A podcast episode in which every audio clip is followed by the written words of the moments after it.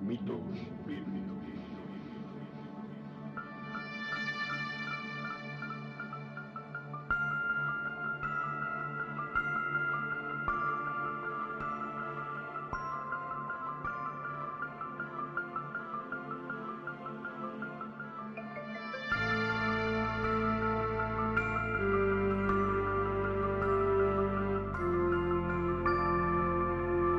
Podcast de análisis y crítica postmodernista de mitos difundidos por textos religiosos, presentado por Oscar Garrido.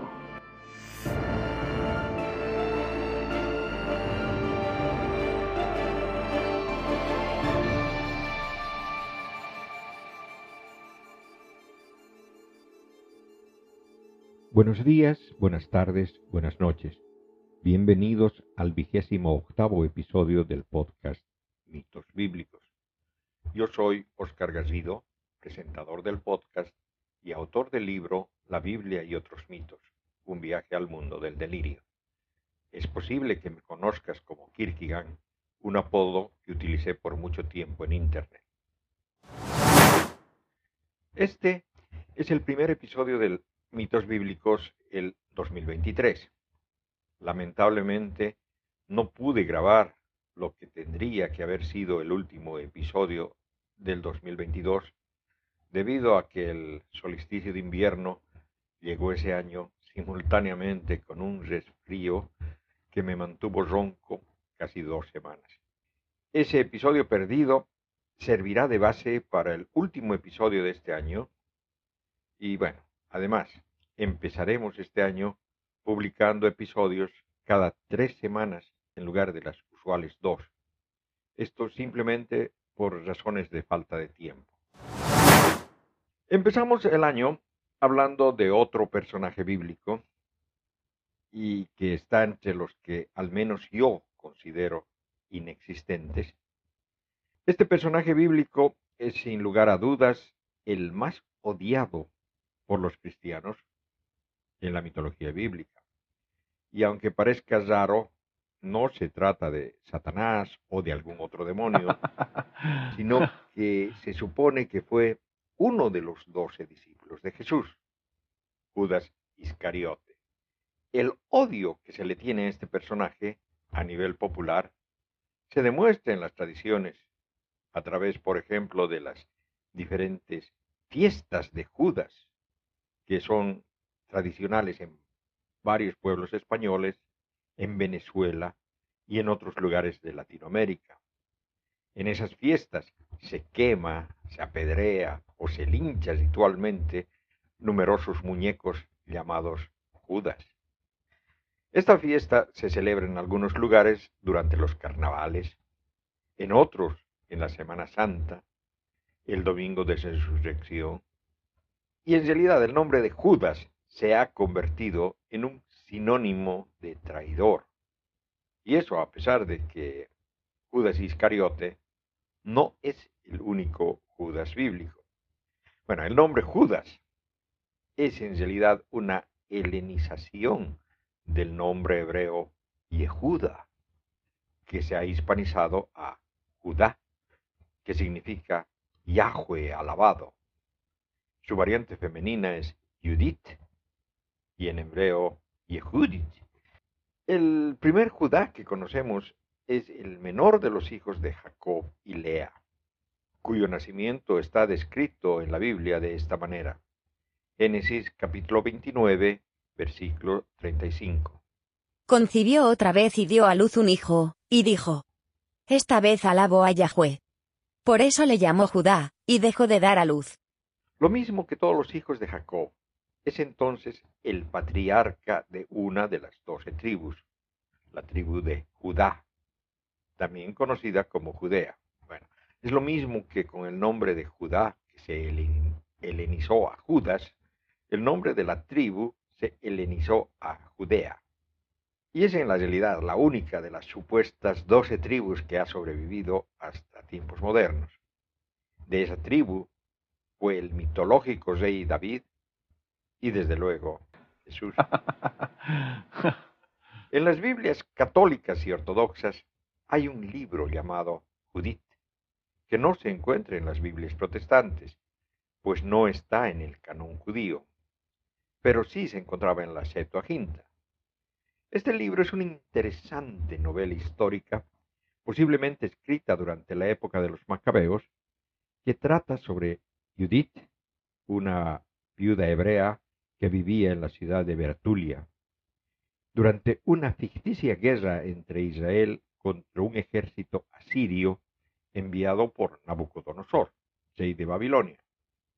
Judith seduce al general Holofernes que dirigía las tropas asirias, le hace emborrachar y luego lo decapita.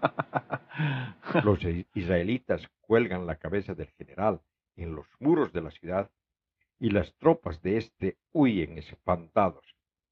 No queda la menor duda que Judith en esta novela es la representación heroica del reino de Judá que quiere aparecer como el salvador del reino de Israel. El nombre de Judas aparece en la Biblia en, castellano por primera vez en Judas Macabeo, líder de la revuelta de los macabeos. Eh, sus hazañas son mencionadas en los libros de los macabeos. Bueno, en realidad los macabeos también son otros de estos libros que son de la Septuaginta, es decir, que se encuentran en las Biblias católicas y ortodoxas, pero no en las protestantes. Judas Macabeo se rebeló contra el imperio seleucida, que fueron los que sucedieron a Alejandro Magno. Judas Macabeo fue nombrado un nuevo líder de la, banda de soldados guerrilleros rebelados contra Antíoco Epifanes el año 167 antes de la era común, por su agonizante padre. Y como él permaneció en, en ese mandato hasta su muerte, el 160 antes de la era común.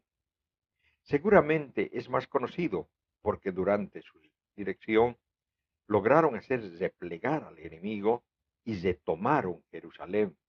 Y lo más importante, purificaron el templo, que durante la ocupación se había convertido en un templo de Zeus. La purificación del templo la realizaron el 14 de diciembre del 164 antes de la era común. Y es por eso que actualmente los judíos festejan la fiesta del Hanukkah, que dura ocho días y suele coincidir con la Navidad cristiana. El 2022, el Hanukkah, se celebró entre el 18 y 26 de diciembre, pero el 2023 se celebrará entre el 7 y el 15 de diciembre. En el Nuevo Testamento aparecen otros Judas. El primero nombrado es sin duda Judas, el hermano de Jesús, nombrado tanto en Marcos 6.3 como en Mateo 13.55. Los hermanos de Jesús se llamaban Santiago, José, Simón y Judas. Y entre los primeros cristianos había además la creencia de que Judas, el hermano de Jesús, era el mismo que Didimo Judas Tomás, el discípulo, y decían que además era el hermano gemelo de Jesús. Sobre esto hablaré en otro episodio. Y desde luego, hay otro Judas entre los discípulos, aunque a decir verdad, las listas de los discípulos en los evangelios sinópticos, Marcos 3, 18, Mateo 10, 4 y Lucas 6, 15, varían un poco. El discípulo llamado Tadeo tanto en Marcos como Mateo, es llamado Judas de Santiago en la lista de Lucas y es también referido como Judas de Santiago en los Hechos de los Apóstoles. Se supone que este Judas es el autor de la epístola de Judas en el Nuevo Testamento, en la que se identifica como Judas, siervo de Jesucristo, hermano de Santiago. Y ya que el ser hermano de alguien es una relación transitiva, implica que siendo Santiago hermano de Jesús, este Judas también lo sería. Y bueno, como ya dije arriba, había un Judas en la lista de hermanos de Jesús. Una de las hipótesis manejadas por miticistas es desde luego que los nombres de los doce apóstoles son una copia triplicada de los nombres de los hermanos de Jesús. Pero es eso. Nuevamente, otro tema. De todas formas, el Evangelio de Juan no tiene lista de discípulos, pero refiere a veces a Judas Iscariote como Judas, hijo de Simón Iscariote, y a Judas Tadeo como Judas, no el Iscariote. La lista de discípulos de Jesús en Lucas tiene también otro cambio interesante, pues al llamado Simón el Cananeo en Marcos y Mateo, él lo llama Simón el Celote. Y como ya saben, los celotes era un movimiento guerrillero, un grupo revolucionario que buscaba liberarse de los romanos. El nombre de Judas suscita entre los cristianos una reacción instintiva de reprobación y de condena. El significado del apelativo Iscariote es controvertido. Los creyentes dicen que significa hombre de Keriot, aludiendo a un pueblo de origen que está situado cerca de Hebrón y que es mencionado dos veces en el Antiguo Testamento, en Josué y en Amos. Otros sobre todo aquellos que creen en el Jesús histórico revolucionario, lo interpretan como una variación del término sicario, que alude a un guerrillero armado de un puñal, que era llamado en latín sica. Y por último, los miticistas. Vemos que este apodo, la simple transcripción de una raíz hebreo-aramea, que significa el que iba a entregarlo. Esa designación se encuentra dos veces en el Evangelio de Juan, después de la confesión de fe de Pedro, Juan capítulo 6, versículos 70-71. Jesús les respondió, ¿No os he elegido yo a vosotros, los doce? Y uno de vosotros es un diablo. Hablaba de Judas, hijo de Simón Iscariote, porque éste le iba a entregar, uno de los doce. Y durante la unción de Betania, Juan capítulo 12 versículos 3 al 5. Entonces María, tomando una libra de perfume de nardo puro, muy caro, ungió los pies de Jesús y lo secó con sus cabellos. Y la casa se llenó del olor del perfume. Dice Judas Iscariote, uno de los discípulos, el que lo había de entregar. ¿Por qué no se ha vendido este perfume por trescientos denarios y se ha dado a los pobres? La historia que conocemos de la traición de Judas es en realidad absurda. Es muy poco probable que la policía del Sanedrín hubiera requerido a una persona para identificar a Jesús o incluso para ubicarlo. Es también muy poco probable que el mismo Sanedrín hubiera requerido hacerlo juzgar por los romanos. Sencillamente ellos podrían haberlo condenado a morir apedreado. Se trataba de un judío galileo acusado de violar una ley judía. Los romanos no se metían en esos casos. Estas improbabilidades nos demuestran que toda esta historia es como el, resto de los evangelios, un mito. Pero este caso parece ser un mito posterior a los otros, incluso posterior al mito de la misma pasión. Y es que si miramos el Evangelio más antiguo, vemos que esta historia parece haber sido agregada sobre un relato anterior. Se podría leer Marcos, que es el Evangelio más antiguo, removiendo los versículos que menciona Judas sin que el relato cambie en absoluto. Veamos. La primera mención es en Marcos capítulo 14, versículos 10 y 11. Entonces, Judas Iscariote, uno de los doce, se fue donde los sumos sacerdotes para entregárselo. Al oírlo ellos, se alegraron y prometieron darle dinero. Y él andaba buscando cómo le entregaría en momento oportuno quitar esos versos no afectan para nada el contexto del relato. La siguiente interpolación la encontramos un poco más adelante, en la última cena, en Marcos 14, versículos 18 al 21. Y mientras comían recostados, Jesús dijo, Yo os aseguro que uno de vosotros me entregará, el que come conmigo. Ellos empezaron a entristecerse y a decirle uno tras otro, ¿Acaso soy yo? Él les dijo, Uno de los doce que moja conmigo en el mismo plato. Porque el Hijo del Hombre se va, como está escrito de él, pero, hay de aquel por quien el Hijo del Hombre es entregado. Más le valdría a ese hombre no haber nacido. Y la última interpolación la encontramos un poco más adelante, en Marcos 14, versículos 42 al 45. Levantaos. Vámonos. Mirad, el que me va a entregar está cerca. Todavía estaba hablando, cuando de pronto se presenta Judas, uno de los doce, acompañado de un grupo con espadas y palos, de parte de los sumos sacerdotes, de los escribas y de los ancianos. El que le iba a entregar les había dado esta contraseña. Aquel a quien yo dé un beso, ese es, prendedle y llevadle con cautela. Nada más llegar, se acerca a él y le dice, Rabbi, y le dio un beso. Removiendo esos versículos, el relato sigue siendo congruente. Quizá, para darse cuenta, uno debería leer el capítulo 14 de Marcos saltándose los versos 10, 11, del 18 al 21 y del 42 al 45. Bueno, hagámoslo. Faltaban dos días para la Pascua y los hacimos. Los sumos sacerdotes y los escribas buscaban cómo prenderle con engaño y matarle. Pues decían, durante la fiesta no, no sea que haya alboroto del pueblo. Estando él en Betania, en casa de Simón el leproso, recostado a la mesa, vino una mujer que traía un frasco de alabastro con perfume puro de nardo, de mucho precio, quebró el frasco y lo derramó sobre su cabeza. Había algunos que se decían entre sí indignados. ¿Para qué este despilfarro de perfume?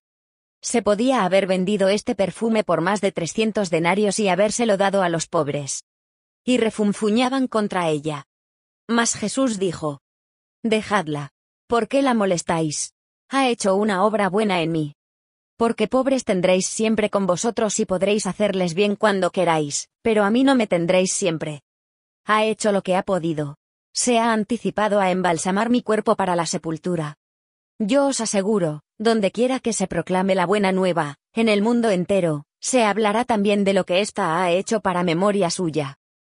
El primer día de los acimos, cuando se sacrificaba el Cordero Pascual, le dicen sus discípulos. ¿Dónde quieres que vayamos a hacer los preparativos para que comas el Cordero de Pascua? Entonces, envía a dos de sus discípulos y les dice. Ide a la ciudad, os saldrá al encuentro un hombre llevando un cántaro de agua, seguidle, y allí donde entre, decida al dueño de la casa. El maestro dice. ¿Dónde está mi sala? donde pueda comer la Pascua con mis discípulos. Él os enseñará en el piso superior una sala grande, ya dispuesta y preparada, haced allí los preparativos para nosotros. Los discípulos salieron, llegaron a la ciudad, lo encontraron tal como les había dicho, y prepararon la Pascua. Y al atardecer, llega él con los doce. Y mientras estaban comiendo, tomó pan, lo bendijo, lo partió y se lo dio y dijo. Tomad, este es mi cuerpo. Tomó luego una copa y, dadas las gracias, se la dio, y bebieron todos de ella. Y les dijo, Esta es mi sangre de la alianza, que es derramada por muchos. Yo os aseguro que ya no beberé del producto de la vida hasta el día en que lo beba nuevo en el reino de Dios. Y cantados los himnos, salieron hacia el monte de los olivos. Jesús les dice, Todos os vais a escandalizar, ya que está escrito. Heriré al pastor y se dispersarán las ovejas. Pero después de mi resurrección, iré delante de vosotros a Galilea. Pedro le dijo. Aunque todos se escandalicen, yo no. Jesús le dice. Yo te aseguro. Hoy, esta misma noche, antes que el gallo cante dos veces, tú me habrás negado tres. Pero él insistía. Aunque tenga que morir contigo, yo no te negaré. Lo mismo decían también todos. Van a una propiedad, cuyo nombre es Getsemaní, y dice a sus discípulos. Sentaos aquí, mientras yo hago oración. Toma consigo a Pedro, Santiago y Juan, y comenzó a sentir pavor y angustia. Y les dice. Mi alma está triste hasta el punto de morir, quedaos aquí y velad. Y adelantándose un poco, caía en tierra y suplicaba que a ser posible pasara de él aquella hora. Y decía, Abba, Padre, todo es posible para ti, aparta de mí esta copa, pero no sea lo que yo quiero, sino lo que quieras tú. Viene entonces y los encuentra dormidos, y dice a Pedro, Simón, ¿duermes? ¿Ni una hora has podido velar? Velad y orad, para que no caigáis en tentación, que el espíritu está pronto, pero la carne es débil. Y alejándose de nuevo, oró diciendo las mismas palabras. Volvió otra vez y los encontró dormidos, pues sus ojos estaban cargados, ellos no sabían qué contestarle. Viene por tercera vez y les dice, Ahora ya podéis dormir y descansar. Basta ya. Llegó la hora. Mirad que el Hijo del Hombre va a ser entregado en manos de los pecadores. Ellos, un grupo con espadas y palos, le echaron mano y le prendieron. Uno de los presentes, sacando la espada, hirió al siervo del sumo sacerdote, y le llevó la oreja. Y tomando la palabra Jesús, les dijo, ¿Como contra un salteador habéis salido a prenderme con espadas y palos? Todos los días estaba junto a vosotros enseñando en el templo, y no me detuvisteis. Pero es para que se cumplan las escrituras. Y abandonándole huyeron todos. Un joven le seguía cubierto solo de un lienzo, y le detienen. Pero él, dejando el lienzo, se escapó desnudo. Llevaron a Jesús ante el sumo sacerdote, y se reúnen todos los sumos sacerdotes, los ancianos y los escribas. También Pedro le siguió de lejos, hasta dentro del palacio del sumo sacerdote, y estaba sentado con los criados, calentándose al fuego. Los sumos sacerdotes y el Sanedrín entero andaban buscando contra Jesús un testimonio para darle muerte, pero no lo encontraban.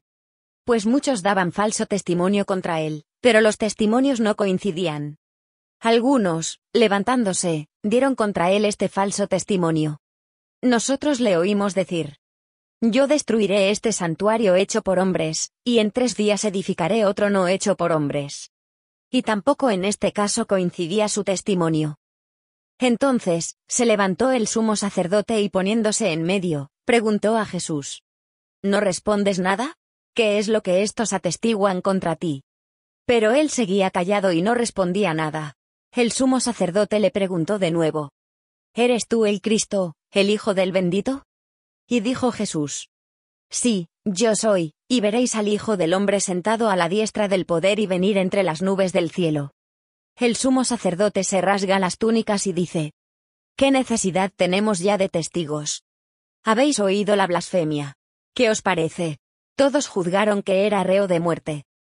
Algunos se pusieron a escupirle, le cubrían la cara y le daban bofetadas, mientras le decían, Adivina, y los criados le recibieron a golpes.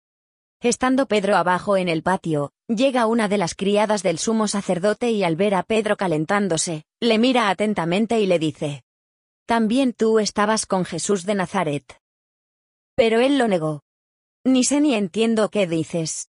Y salió afuera, al portal, y cantó un gallo. Le vio la criada y otra vez se puso a decir a los que estaban allí. Este es uno de ellos. Pero él lo negaba de nuevo. Poco después, los que estaban allí volvieron a decir a Pedro. Ciertamente eres de ellos pues además eres Galileo. Pero él, se puso a echar imprecaciones y a jurar. Yo no conozco a ese hombre de quien habláis. Inmediatamente cantó un gallo por segunda vez. Y Pedro recordó lo que le había dicho Jesús. Antes que el gallo cante dos veces, me habrás negado tres. Y rompió a llorar.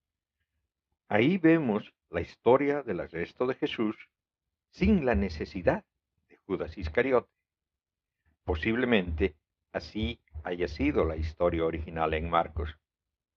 Obviamente esta hipótesis requiere una interpolación más, pues en la lista de discípulos de Jesús en Marcos 3:19 termina con y Judas Iscariote, el mismo que le entregó. En sí, esas son todas las menciones de Judas en Marcos.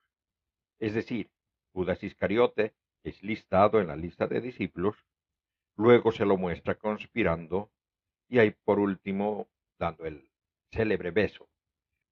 En Marcos no hay absolutamente nada más. Como ya sabemos, Mateo y Lucas basaron sus relatos en Marcos, y son ellos en los que el papel de Judas es aumentado. Mateo agrega el motivo de la traición, dinero. Mateo capítulo 26, versículos 14 al 16. Entonces uno de los doce, llamado Judas Iscariote, fue donde los sumos sacerdotes, y les dijo, ¿Qué queréis darme? Y yo os lo entregaré. Ellos le asignaron treinta monedas de plata. Y desde ese momento andaba buscando una oportunidad para entregarle. Mateo agrega también más drama al acto de la traición. Mateo capítulo 26 versículos 47 al 50. Todavía estaba hablando, cuando llegó Judas, uno de los doce, acompañado de un grupo numeroso con espadas y palos, de parte de los sumos sacerdotes y los ancianos del pueblo. El que le iba a entregar les había dado esta señal. Aquel a quien yo dé un beso, ese es, prendedle. Y al instante se acercó a Jesús y le dijo, Salve, rabí, y le dio un beso. Jesús le dijo, Amigo, a lo que estás aquí. Entonces aquellos se acercaron, echaron mano a Jesús y le prendieron. Mateo agrega también el suicidio de Judas, que se ahorca, acosado por sus remordimientos. Mateo 27, versículos 3 al 9. Entonces Judas, el que le entregó, viendo que había sido condenado, fue acosado por el remordimiento, y devolvió las treinta monedas de plata a los sumos sacerdotes y a los ancianos, diciendo, Pequé entregando sangre inocente. Ellos dijeron, A nosotros, ¿qué? Tú verás. Él tiró las monedas en el santuario, después se retiró y fue y se ahorcó. Los sumos sacerdotes recogieron las monedas y dijeron, No es lícito echarlas en el tesoro de las ofrendas, porque son precio de sangre. Y después de deliberar, compraron con ellas el campo del alfarero como lugar de sepultura para los forasteros. Por esta razón ese campo se llamó campo de sangre, hasta hoy. Entonces se cumplió el oráculo del profeta Jeremías. Y tomaron las treinta monedas de plata, cantidad en que fue apreciado aquel a quien pusieron precio algunos hijos de Israel. Lucas, por su parte, agrega un motivo más teológico, involucrando a poderes oscuros. Lucas capítulo 22 versículos 3 al 6. Entonces Satanás entró en Judas, llamado Iscariote, que era del número de los doce. Y se fue a tratar con los sumos sacerdotes, y los jefes de la guardia del modo de entregárselo. Ellos se alegraron y quedaron con él en darle dinero. Él aceptó y andaba buscando una oportunidad para entregarle sin que la gente lo advirtiera. Lucas es el que nos cuenta el beso de la manera más conocida, o al menos más reproducida en las películas. Lucas capítulo 22 versículos 47 y 48. Todavía estaba hablando, cuando se presentó un grupo, el llamado Judas, uno de los doce, iba el primero, y se acercó a Jesús para darle un beso. Jesús le dijo, Judas, con un beso entregas al Hijo del Hombre. En el Evangelio de Lucas no hay un relato de la muerte de Judas, pero sí lo hay en Hechos de los Apóstoles, que es considerado la continuación del Evangelio de Lucas. Y obviamente, este es más terrorífico que el contado en Mateo. Hechos capítulo 1 versículos 16 al 18. Hermanos, era preciso que se cumpliera la escritura en la que el Espíritu Santo, por boca de David, había hablado ya acerca de Judas, el que fue guía de los que prendieron a Jesús. Porque él era uno de los nuestros y obtuvo un puesto en este ministerio. Este, pues, compró un campo con el precio de su iniquidad, y cayendo de cabeza, se reventó por medio y se derramaron todas sus entrañas. En el Evangelio de Juan no hay una lista de los discípulos de Jesús, pero se muestra que Jesús sabía desde un principio que Judas lo iba a traicionar, además de que Judas era un demonio. Juan capítulo 6 versículos 70 y 71. Jesús les respondió, ¿No os he elegido yo a vosotros, los doce? Y uno de vosotros es un diablo. Hablaba de Judas, hijo de Simón Iscariote, porque éste le iba a entregar, uno de los doce. A diferencia de los evangelios sinópticos, en el cual Judas no es mencionado en la última cena, en Juan tenemos un relato dramático entre Jesús y Judas, el cual fue magistralmente interpretado en Jesucristo Superstar. Juan capítulo 13, versículos 21 al 30. Cuando dijo estas palabras, Jesús se turbó en su interior y declaró, En verdad, en verdad os digo que uno de vosotros me entregará. Los discípulos se miraban unos a otros, sin saber de quién hablaba. Uno de sus discípulos, el que Jesús amaba, estaba a la mesa al lado de Jesús. Simón Pedro le hace una seña y le dice, Pregúntale de quién está hablando. Él, recostándose sobre el pecho de Jesús, le dice, Señor, ¿quién es? Le responde Jesús. Es aquel a quien dé el bocado que voy a mojar. Y, mojando el bocado, le toma y se lo da a Judas, hijo de Simón Iscariote. Y entonces, tras el bocado, entró en él Satanás. Jesús le dice, Lo que vas a hacer, hazlo pronto. Pero ninguno de los comensales entendió por qué se lo decía. Como Judas tenía la bolsa, algunos pensaban que Jesús quería decirle, compra lo que nos hace falta para la fiesta, o que diera algo a los pobres. En cuanto tomó Judas el bocado, salió. En Juan no existe ni el beso de la traición ni la muerte de Judas, pero en cambio se lo menciona en una pericopa que también existe en, los sinópticos en los cuales no se menciona su nombre. Esta pericopa, que es una de las canciones más bonitas de Jesucristo Superstar, originalmente en Marcos 14, 3 al 9.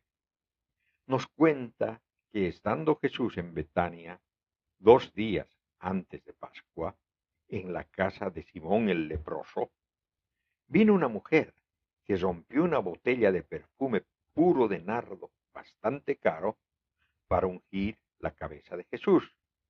Y muchos de los apóstoles indignados, pues mejor hubiera sido vender el perfume y dar el dinero a los pobres.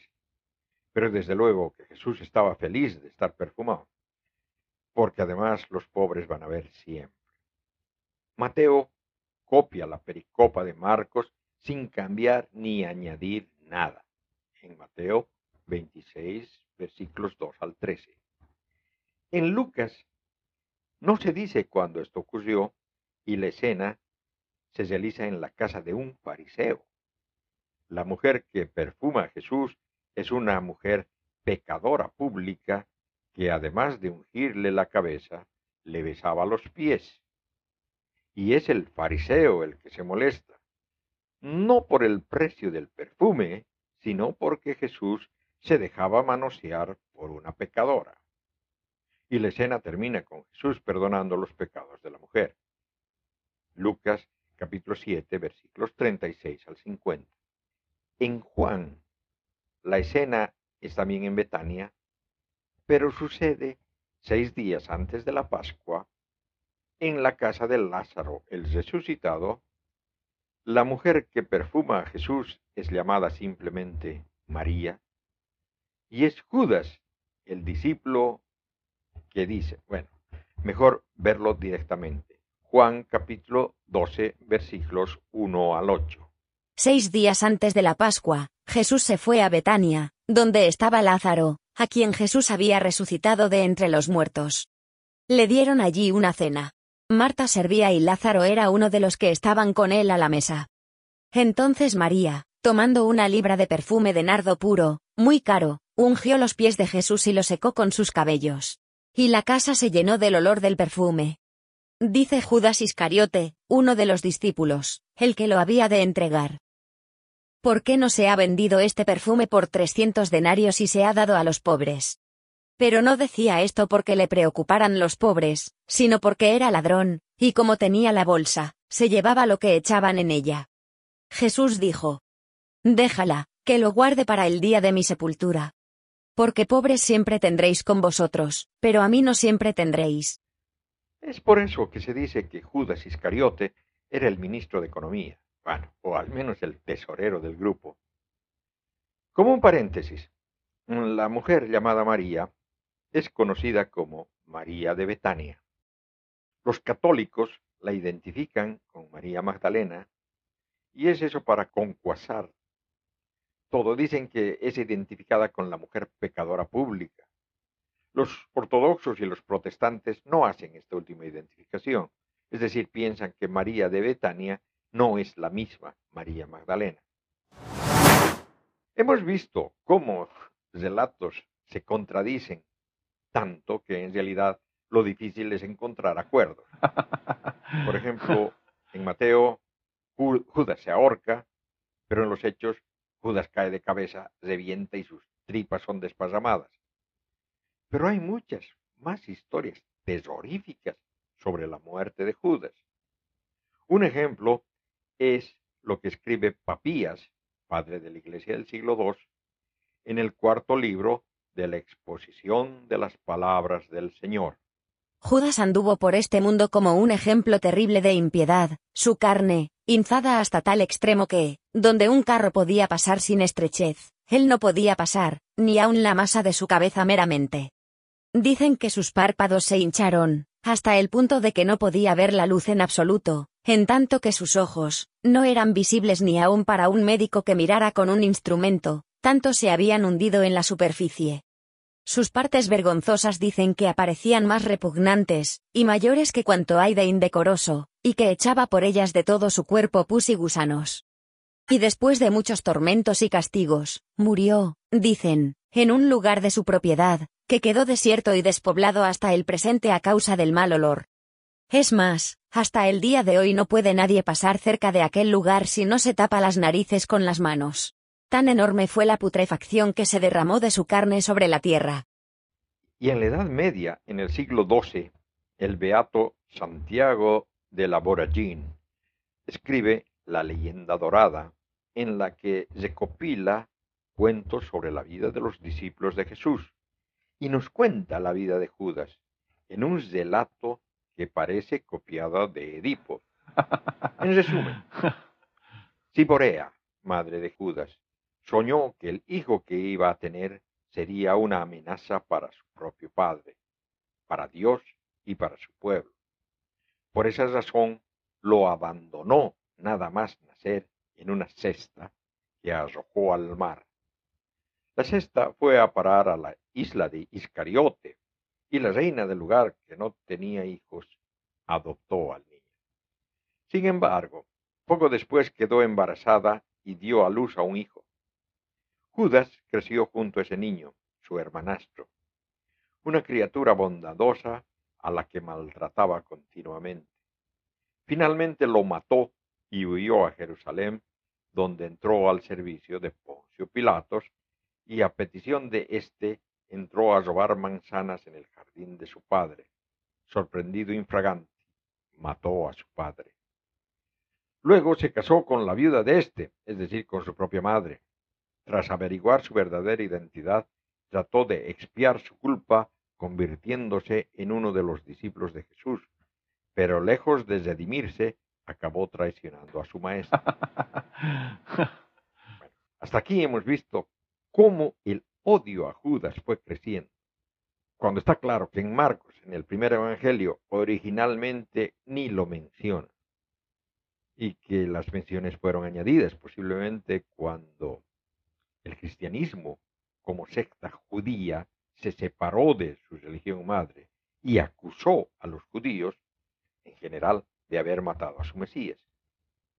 La imagen de Judas en los siguientes evangelios fue convertida cada vez peor.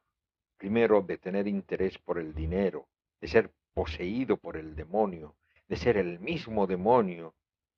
Todo esto por el terrible odio que tuvieron los primeros cristianos a los judíos.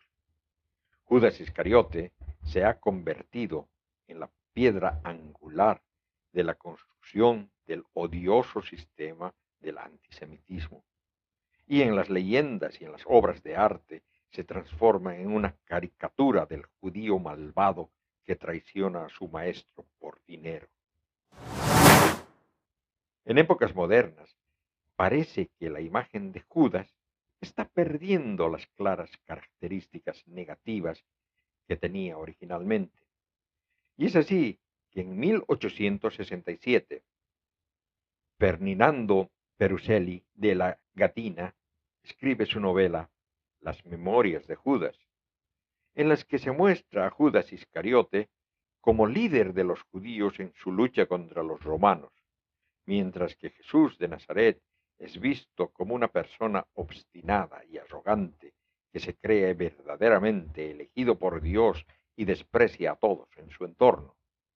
Esta novela muestra claramente el fuerte anticlericalismo del autor y las referencias a las ideas patrióticas de la época, y obviamente causó controversia, especialmente entre la jerarquía clerical. Sin embargo, la idea de Judas como líder revolucionario influyó bastante en la idea popular sobre quién fue Judas. Y este es representado así como el celote en muchas obras posteriores, incluso de personas creyentes, incluso en películas. En 1944, José Luis Borges publica el cuento Las tres versiones de Judas, en el que presenta a un teólogo mostrando tres interpretaciones de Judas diferentes a la convencional, para quedar convencido al final de su última teoría. Dios no encarnó en Cristo, sino en Judas. Este cuento es tan fascinante que lo tengo que leer completamente. No es tan largo. En el Asia Menor o en Alejandría, en el segundo siglo de nuestra fe, cuando Basilides publicaba que el cosmos era una temeraria o malvada improvisación de ángeles deficientes, Niels Runeberg hubiera dirigido con singular pasión intelectual uno de los conventículos gnósticos. Dante le hubiera destinado tal vez un sepulcro de fuego. Su nombre aumentaría los catálogos de heresiarcas menores entre Saturnino o Capócrates. Algún fragmento de sus prédicas, exonerado de injurias, perduraría en el apócrifo Liber adversus omnes hereses, o habría perecido cuando el incendio de una biblioteca monástica devoró el último ejemplar del Sintagma. Sin embargo, Dios le deparó el siglo XX y la ciudad universitaria de Lund. Allí, en 1904, publicó la primera edición de Christus o Judas. Ahí, en 1909, su libro capital, Den Hemliga Frelsaren, El Salvador Secreto. Del último hay una versión alemana publicada en 1912 por Emil Scharring que se llama Der Heimliche Heiland. Antes de ensayar un examen de los precitados trabajos, urge repetir que Niels Runeberg, miembro de la Unión Evangélica Nacional, era honradamente religioso. En un cenáculo de París o aún de Buenos Aires, un literato podría muy bien redescubrir las tesis de Runeberg. Estas tesis propuestas en un cenáculo serían ligeros ejercicios inútiles de la negligencia o de la blasfemia. Para Runeberg fueron la clave que descifra un misterio central de la teología. Fueron materia de meditación y de análisis, de controversia histórica y filológica, de soberbia, de júbilo, de terror. Justificaron y desbarataron su vida, quienes recorran este artículo deben asimismo considerar que no registra sino las conclusiones de Runeberg, no su dialéctica o sus pruebas. Alguien observará de que la conclusión precedió sin duda las pruebas. ¿Quién se designa a buscar pruebas de algo no creído por él o cuya prédica no le importa? La primera edición de Christus y Judas lleva este categórico epígrafe, cuyo sentido años después monstruosamente dilataría el propio Niels Runeberg. No una cosa, todas las cosas que la tradición atribuye a Judas Iscariote son falsas. De 15, 1857. Precedido por algún alemán, De quien se especuló que Judas entregó a Jesucristo para forzarle a declarar su divinidad y para encender una vasta rebelión contra el yugo de Roma. Runeberg sugiere una vindicación de índole metafísica. Hábilmente empieza por destacar la superfluidad del acto de Judas. Observa, como Robertson, que para identificar a un maestro que diariamente predicaba en la sinagoga y que obraba milagros ante concursos de miles de hombres, no se requiere la traición de un apóstol. Ello, sin embargo, ocurrió. Suponer un error en la escritura es intolerable. No menos intolerable es admitir un hecho casual en el que el más precioso acontecimiento de la historia del mundo, ergo, la traición de Judas, no fue casual, fue un hecho prefijado que tiene su lugar misterioso en la economía de la redención. Prosigue Juneberg. El verbo, cuando fue hecho carne, pasó de la ubicuidad al espacio de la eternidad, a la historia, de dicha sin límites a la mutación y a la muerte. Para corresponder a tal sacrificio era necesario que un hombre, en representación de todos los hombres, hiciera un sacrificio condigno. Judas Iscariote fue ese hombre. Judas, el único entre los apóstoles, intuyó la secreta divinidad y el terrible propósito de Jesús. El verbo se había rebajado a mortal.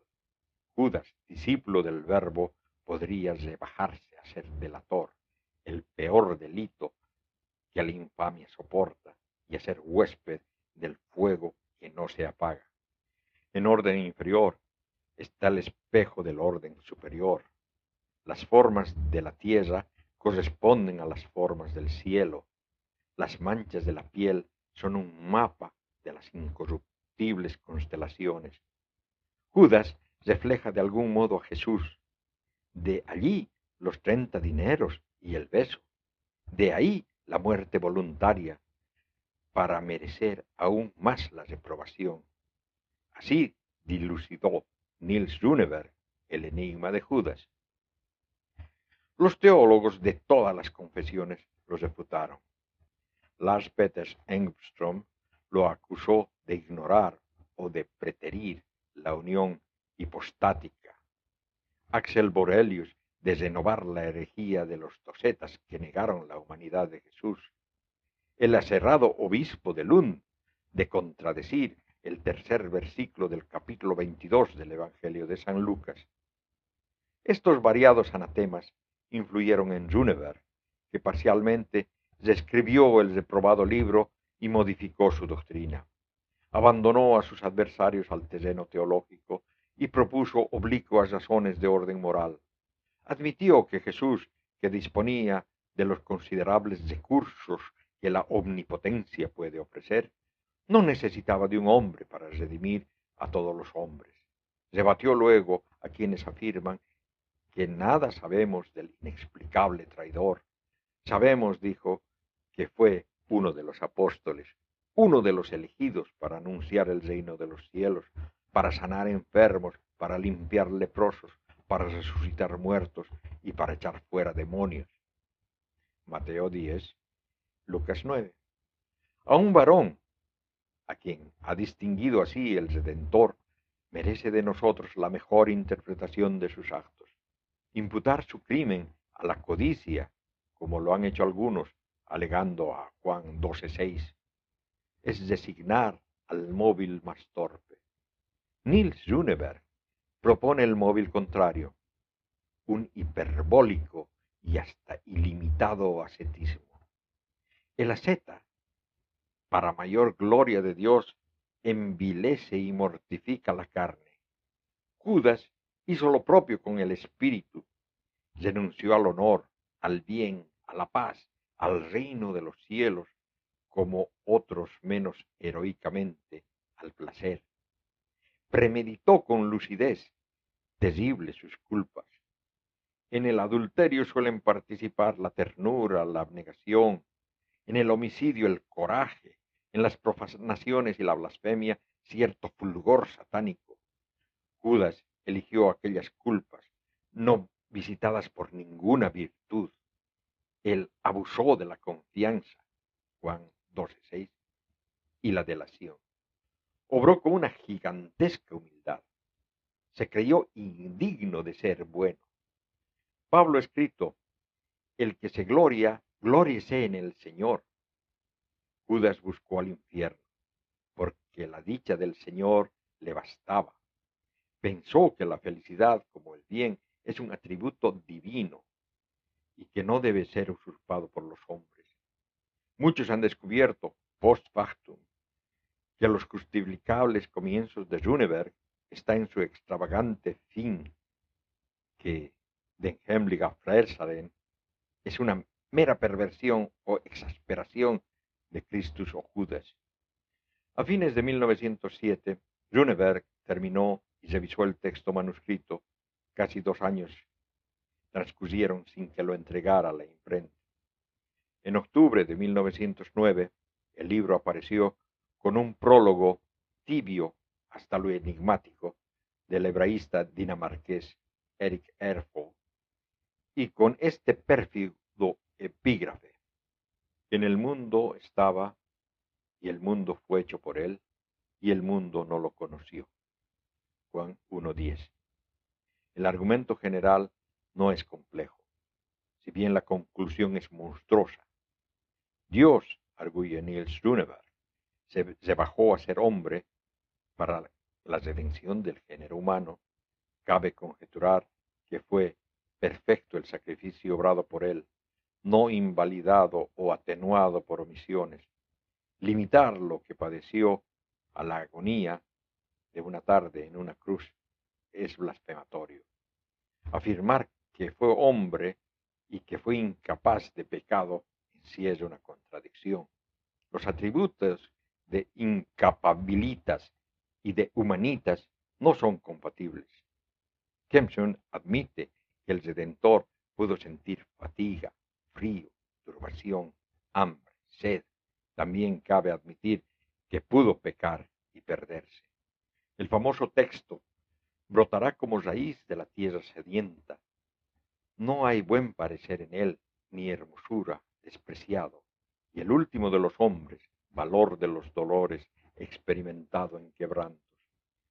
Es para muchos una previsión del crucificado a la hora de su muerte, para algunos.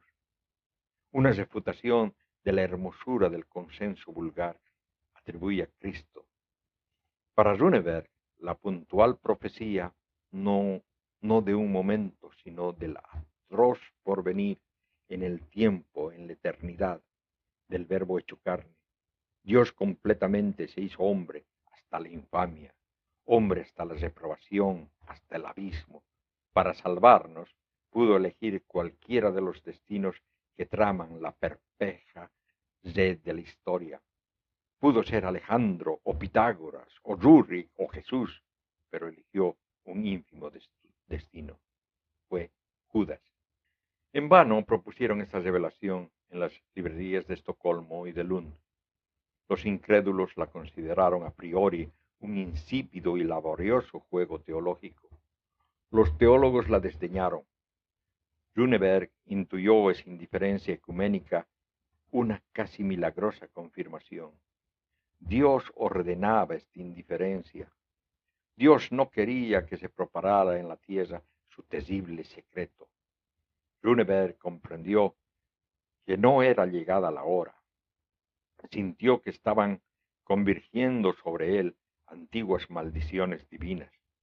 Recordó a Elías, a Moisés, que a la montaña se taparon la cara para no ver a Dios, a Isaías, que se aterró cuando sus ojos vieron a aquel cuya gloria llena la tierra, a Saúl, cuyos ojos quedaron ciegos en el camino de Damasco, al rabino Sibeón ben Hasai, vio el paraíso y murió, al famoso hechicero Juan de Viterbo, quien enloqueció cuando pudo ver la Trinidad, a los Midrashim, que abominan a los impíos que pronuncian el Shem jamás obras, el secreto nombre de Dios. ¿No era él acaso culpable de ese crimen oscuro? ¿No sería esta la blasfemia contra el Espíritu la que no será perdonada? Valerio Soreano murió por haber divulgado el oculto nombre de Soma. Qué infinito castigo sería el suyo por haber descubierto y divulgado el nombre de Dios. Ebrio de insomnio y de la vertiginosa dialéctica, Nils Runeberg erró por las calles de Malme, rogando a voces que le fuera deparada la gracia de compartir con el Redentor el infierno. Murió de una rotura de un aneurisma el primero de marzo de 1912. Los heresiólogos tal vez lo recordarán. Agregó el concepto del hijo que parecía agotado las complejidades del mal y el infortunio. 1944.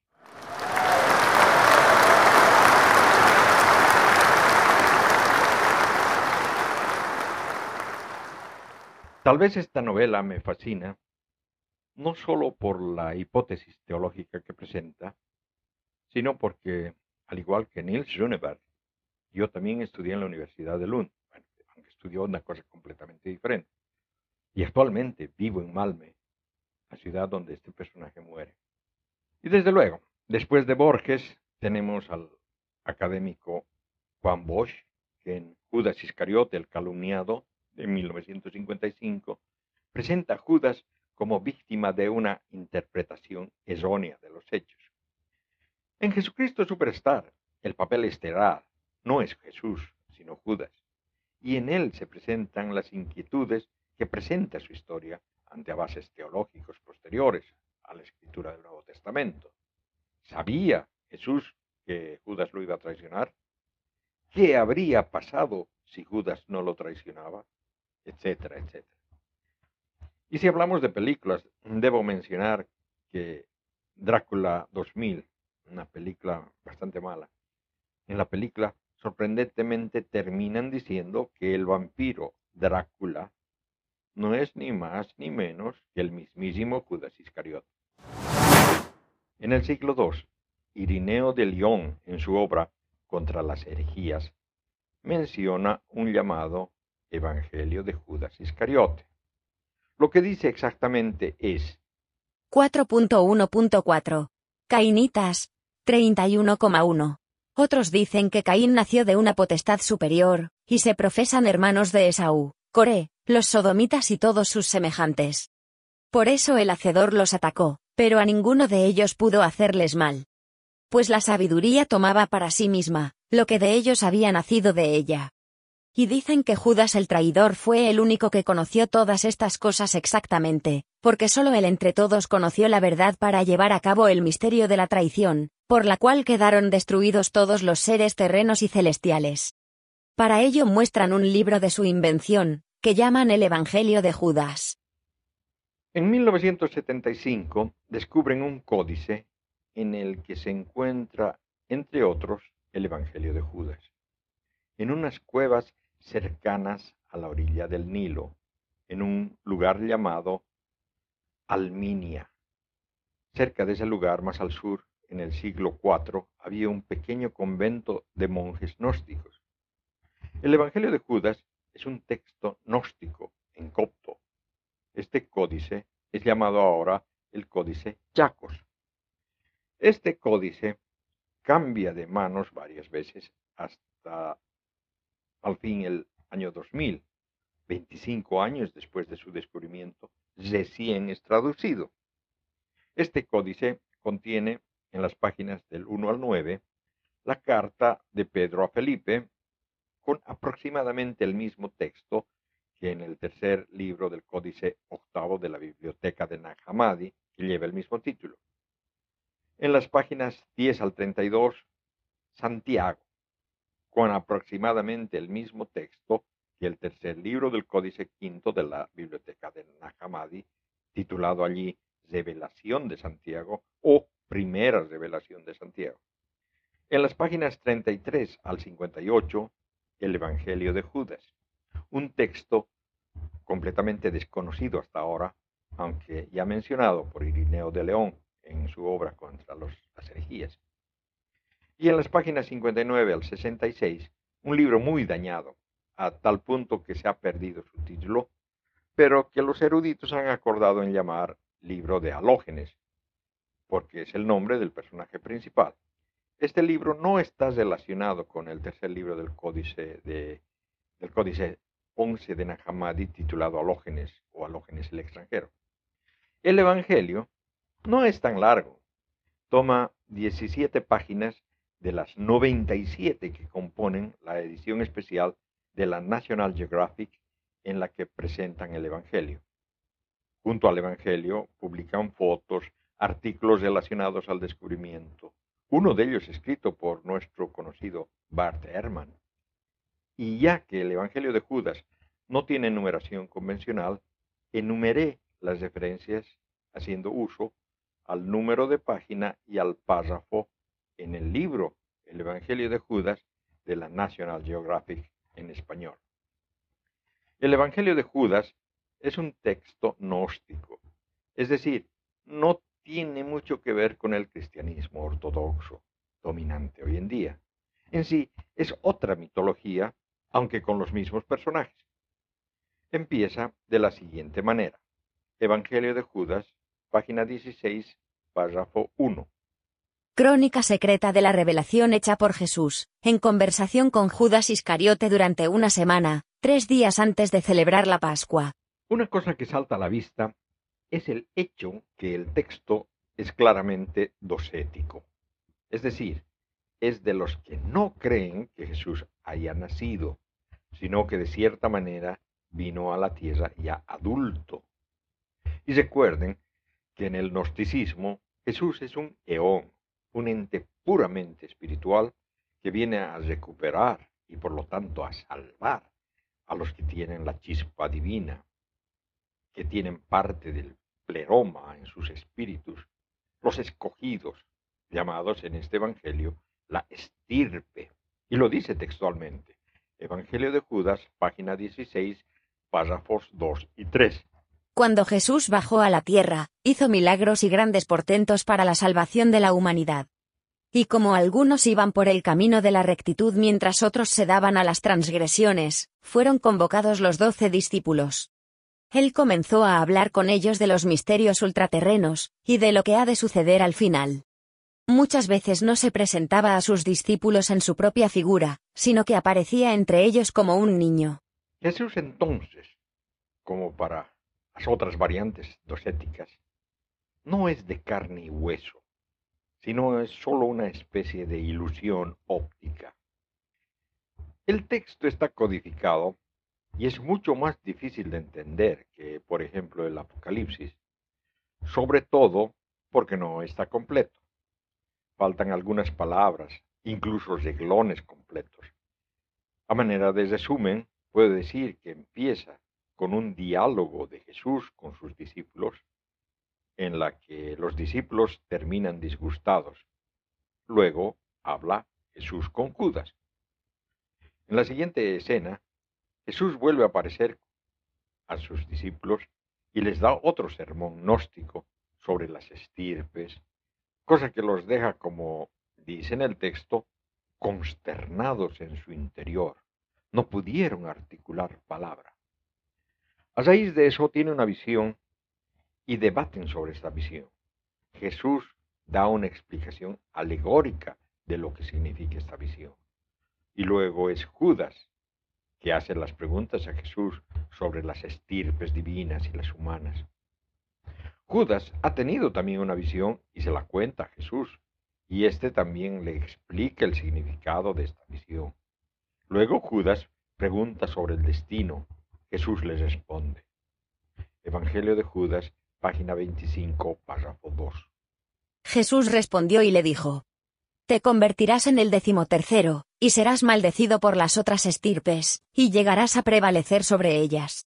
En los últimos días maldecirán tu ascenso a la estirpe santa.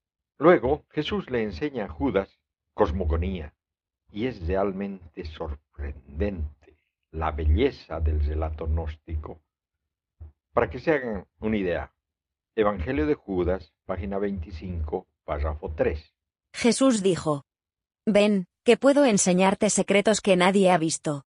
Porque existe un reino grandioso e ilimitado, cuya extensión no ha sido vista por generación alguna de ángeles, en el cual hay un grandioso e invisible espíritu. Nunca visto por los ojos de ángel alguno, nunca abarcado por la percepción del corazón, y nunca llamado con nombre alguno.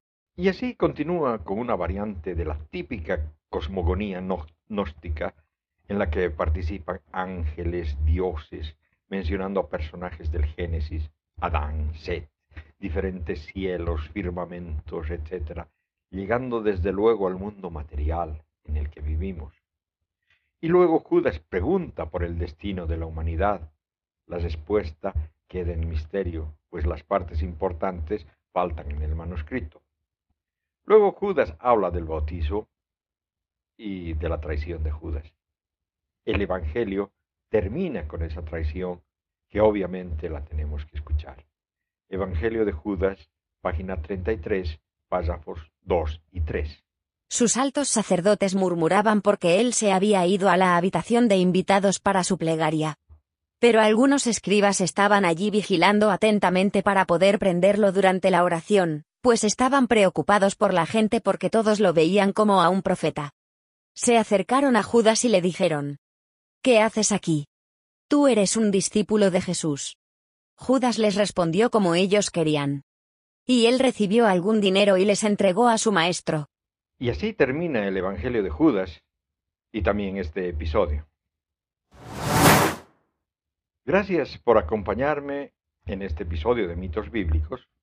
Mitos Bíblicos se distribuye a las más importantes plataformas digitales. Si tu app favorita te permite realizar comentarios, te agradeceré mucho que envíes preguntas, comentarios, cualquier retroalimentación sobre el programa, cosa que también puedes hacer mediante la sección de contactos en el blog del podcast que está en mitos bíblicos sin espacios ni acentos .webnode.com o también enviando audios a anchor.fm